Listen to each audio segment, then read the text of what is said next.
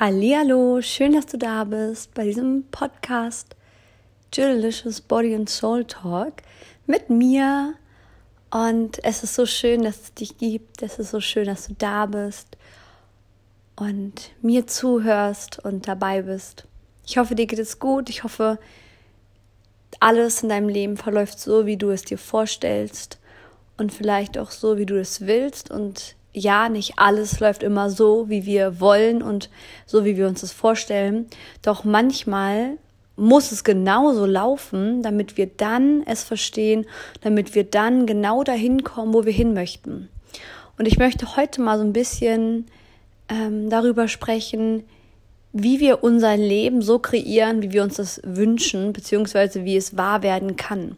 Und dabei ist der erste Schritt, der erste Step, ist erstmal die geistige Welt, das Geistige in deinem Kopf, wie du es dir vorstellen kannst. Denn alles, was du dir vorstellen kannst, kannst du auch erreichen. Und all das, was du dir nicht vorstellen kannst, wirst du niemals erreichen können. Das ist unmöglich. Und jeder Mensch hat diese Vorstellungskraft, jeder Mensch hat die Gabe und kann sich eben alles vorstellen oder beziehungsweise auch alles erschaffen, was er möchte. Denn es gibt im Endeffekt ja gar keine Grenzen.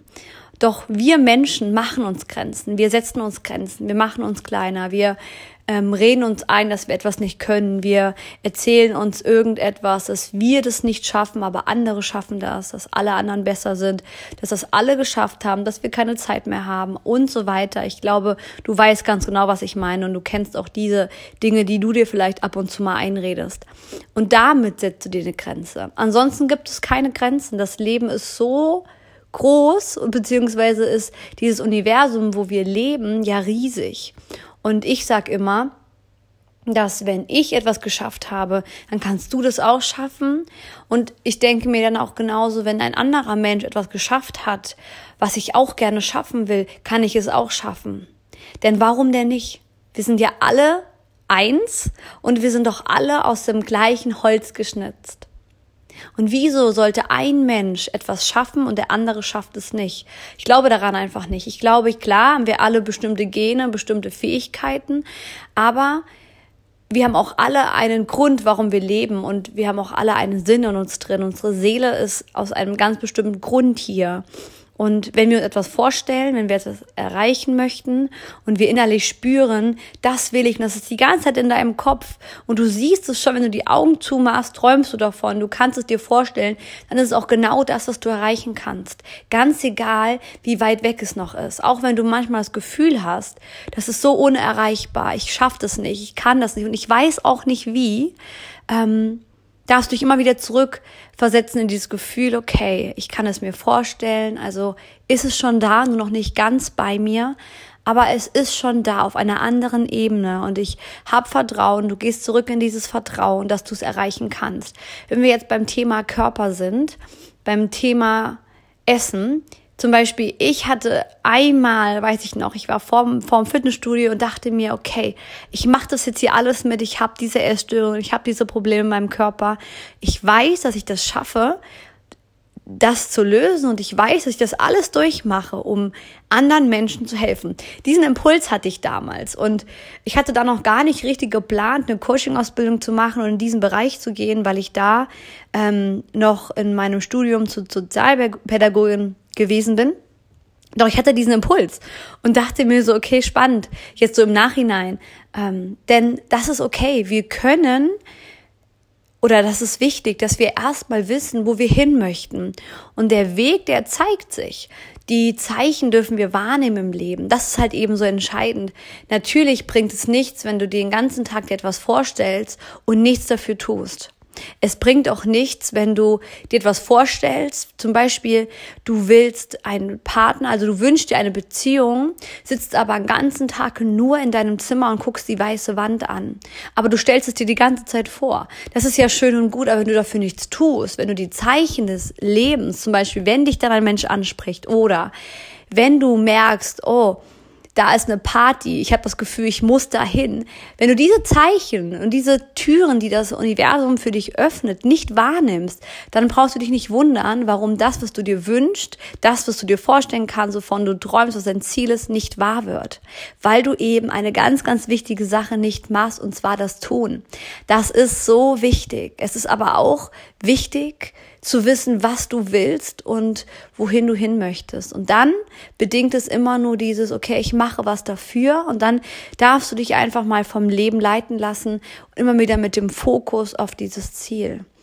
Denn dann öffnen sich Türen, dann kommen Menschen in dein Leben, dann werden wieder neue Ereignisse geschaffen, doch du musst sie eben auch wahrnehmen. Also in dieses Tun, in dieses Umsetzen, in dieses Ja, ich nutze jetzt diese Chance. Und auch wenn das vielleicht manchmal sich komisch anfühlt und auch ungewiss, das ist genau das Zeichen vom Leben, wenn du das erreichen möchtest. Dann darfst du dich mit diesem Mann auch mal treffen, wenn du das Gefühl hast, wenn du eine Partnerschaft willst. Und das meine ich damit, dass du dann eben auch die Schritte dafür tun darfst, wenn das Leben eben dir die Hand reicht.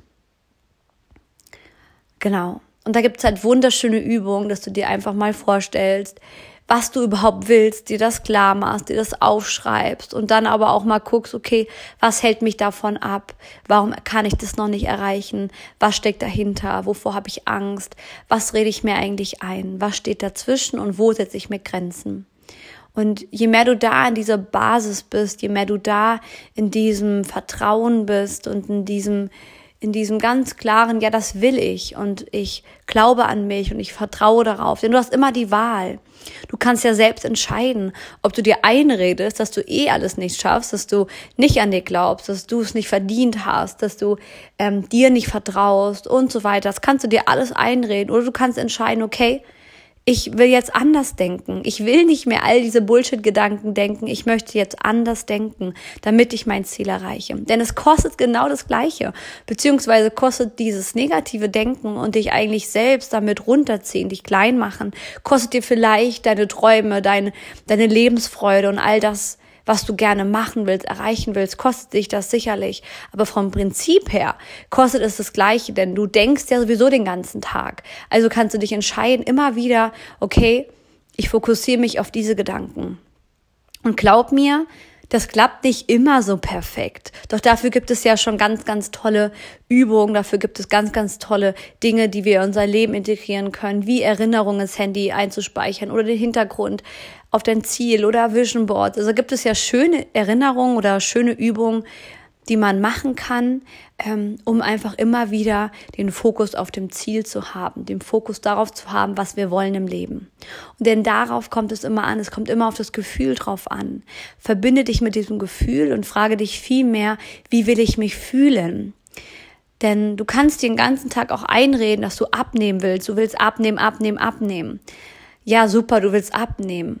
Und wie willst du dich dann fühlen? Wie fühlt es sich an, wenn du abgenommen hast? Wie fühlst du dich in diesem Körper, wenn du den erreicht hast? Wie wird dein Leben dann aussehen, wenn du abgenommen hast? Verbinde dich viel mehr mit diesem Gefühl und viel mehr mit der Version, die du dann bist.